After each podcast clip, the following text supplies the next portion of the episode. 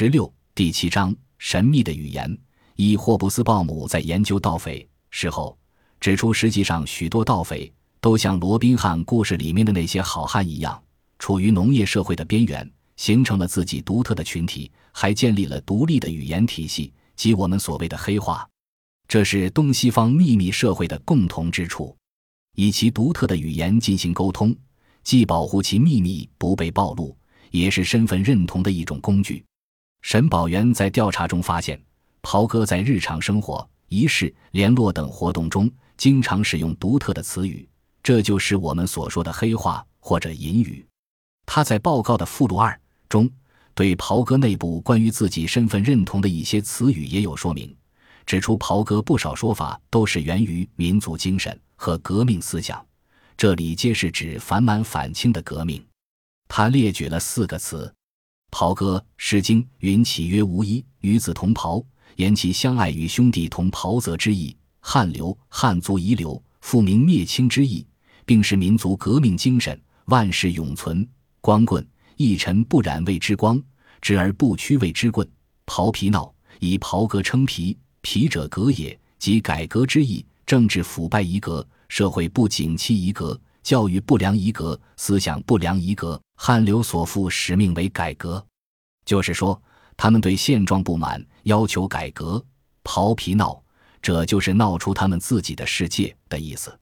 沈宝元在论文的附录五“袍哥引语举例”中列举了当地袍哥使用的二十二个词语。理解他们所使用的语言，可以帮助我们了解袍哥的历史、自我认同和行为方式。就袍哥而言，我们可以从他们自己的语言和文书规则中找到他们的声音，揭示他们的活动。为我们理解他们的思想、行为、组织、成员、内外关系以及政治文化打开一扇窗。袍哥是作为一个反清复明的组织出现的，在长期的反清斗争中，他们需要不断与清政府进行周旋，需要不断扩大自己的队伍，因此他们逐渐创造了自己独特神秘的联络沟通手段。海底也为袍哥的各种用语提供了依据。袍哥举行会议或新成立一个宫口，称之为开山堂或开山立堂，或简称开山。这种表达与袍哥所认同的早期历史有关。袍哥的总部经常被称为码头，但宫口更为常用。按照他们自己的说法，全体同意谓之宫，出入必由谓之口。宫口即全体出入的总部。诸如此类的术语都反映了成员间的紧密关系。袍哥的这些词语经常表达了他们的政治倾向。这个组织及其成员都以汉流自居，这其实是反满意识的一个强烈表达。汉这里是汉族，以别于满人；流则是遗留，即明代的汉彝族，他们肩负着反清使命。也可以是流，即一名我是汉人之流，非满人之流也，即指袍哥自己。另外。也可以是刘，即汉朝的皇姓，不过主要是指三国时的蜀主刘备。刘关张桃园三结义的故事在中国家喻户晓，对袍哥也有极大影响。刘备的故事在四川有着深厚的文化根基，桃园结义的传奇故事成为袍哥们的榜样，加强了兄弟情谊。正如其一首诗所表达的：“三仙原来名望佳，英雄到处好逍遥。”昔日桃园三结义，乌牛白马祭天地。因此，汉流这个词把袍哥与古代的英雄、反满政治以及四川的地域文化联系在一起。不过，汉流全史宣称汉流之崛起始于郑成功之金台山，也就是说，刘师亮认为郑成功在台湾金台山开创了汉流这个概念的先河。袍哥与汉代汉族。大明扑朔迷离的联系，成为其秘密语言的重要部分。袍哥盘海底时，通过十分隐蔽的绘画方式，揭示了其政治意识的起源。下面是许多诸如此类的问答之一：问创新汉流为何人？实行者为何人？答：创新者为王传山，实行者为郑成功。问郑成功于何时起手？于何地实行？答：郑成功于顺治十八年起手。于台湾实行。问：汉流既由王传山创兴，何以不尊王传山而尊郑成功？答：王传山为理想家，郑成功为实行家。汉流不重理想而重实行。此类盘问可以无穷无尽，涉及袍哥历史、传说、信仰、文化、行为等各个方面。因此，一个成员必须熟悉这个组织的各种秘密，否则难以为对方所信任。值得注意的是，按照海底的说法，是王传山创造了汗流的概念，但是他没有能够把这个概念转变为一种组织形式，而这个任务是由郑成功来完成的。当然，这个说法和历史本身究竟有多少关系，目前已经很难下判断。袍哥的隐语有各种叫法。其名称与他们使用的文本和秘密活动的方式有关。由于他们的经典为海底，因此他们的隐语又称盘、海底，或叫亮底、切口、春点、与天同性等。其秘密语言对袍哥来说至关重要，因此他们说：“宁给十吊钱，不把义来传；宁给一锭金，不传一句春。”成员之间的沟通经常是隐语与暗号同时进行。最常用的暗号被称之为“百茶碗阵”。当然，如果他们的联络地点是在酒馆，那么则用酒杯；如果在饭馆，则以饭碗代之。除了百茶阵和吟诗外，袍哥也用手势，即使对面不相识、不相交一言之人，赖以举手之威，即知其为自己弟兄，而发生生死与共之义气。据称，手势是百千万变，不像隐语可以写出。而必须亲为传授，亲为指点。例如，关于五行是如此表示的：两脚并拢，双手在头顶相交，代表金子；站立，双手在腹部交叉，代表木子；蹲下，双手放在膝盖上，代表土字；马步，双手举其耳，手心向上，代表火字；马步，双手插在腰部，代表水。如果说隐语受标准语言和行业语言的影响的话，那么肢体语言则是由秘密社会自行发明的，充分反映了其采用各种手段进行沟通、联络、生存以及开展种种活动的能力。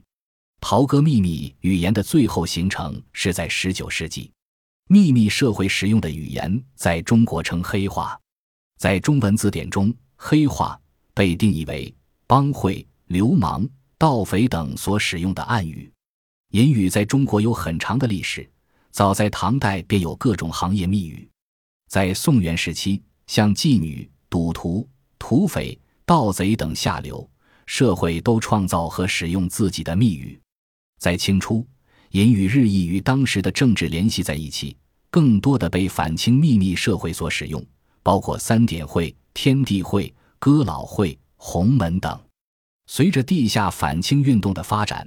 有人编印了《江湖切要》，其中包括三十四类，约一千六百字。十九世纪八十年代，卓亭子对其进行重编扩展，称《新刻江湖切要》。江湖或跑江湖，是对那些游荡四方谋生的人的统称，例如算命先生、江湖郎中、阴阳先生、游方和尚、道士等，他们都分别有自己的行话。显然。这些行话对袍哥的隐语有着强烈的影响，因此，虽然袍哥有自己的隐语，但与江湖话也有相通之处。傅崇举在二十世纪初编撰其《成都通览》时，在“成都之袍哥话”一栏加了一个注，称其江湖话也。这个注也说明了袍哥隐语与江湖话的关系。根据语言学家的定义，暗语不仅借用标准的主流语言。而且具有不同社会环境、不同社会团体的行话的因素。不过，应该指出的是，当傅重举编撰《成都通览》时，袍哥是非法的，为清政府明令查禁的组织。傅重举作为一个改良精英，把袍哥黑话列入江湖话一类，有其政治动机。把袍哥与江湖盗贼等列在一起，与官方关于袍哥的话语一致。不过，他始料未及的是。短短几年之后，袍哥成为倾覆清朝的主要力量之一，并在辛亥革命后一度得以公开活动。隐语是一种非常有效的把本组织成员与他人区别开来的工具。与此同时，它也促进了袍哥成员的身份认同。一个袍哥进入另一公口之势力范围时，必须拜码头。在19世纪，W. 斯坦通调查并记录了拜见和盘问的具体方式。有时盘问使用律师，但经常并不把诗银权，仅一两个字便会其意。斯坦通还描绘了各式各样的盘查方法，例如放置、递交茶杯、烟杆、鸦片、烟枪等，互相观察其动作。沈宝元的老师廖太初在他1947年关于四川哥老会的英文论文中，描述了这样一个场景：如果一个袍哥成员同当地袍哥首领在一个茶馆会面，他进入茶馆后找一张空桌坐下，茶端上来后也不急着喝，而是把茶盖斜放在茶托上，不吭一声坐着，表示等着什么人。从其姿势，唐官便知道他可能是同道中人，便装着不经意的问道。从远方来，于是造访者报出姓名和宫口，由熟悉袍哥这种程序的茶馆老板报告给管事，管事则出来向那位避难者盘问各种问题，回答必须恰当，用词准确。如果他证明他冒犯了政府法令，管事便将收留他，或给他提供盘缠、衣物等，使他能够到达另一目的地。这种秘密的沟通方式，也为袍哥扩展实力提供了保障。在此过程中，各宫口间的交往也日益增多。对于袍哥来说，特殊的联系方式对他们的活动就变得十分重要。袍哥成员对海底的熟悉程度，显示了他们在组织中的地位、经验以及能力，并成为一种验证来人身份的特殊的沟通方式。一个到访者可以用这个方式自我介绍：龙归龙位，虎归虎台。起眼一看。在座有会过的，有没有会过的？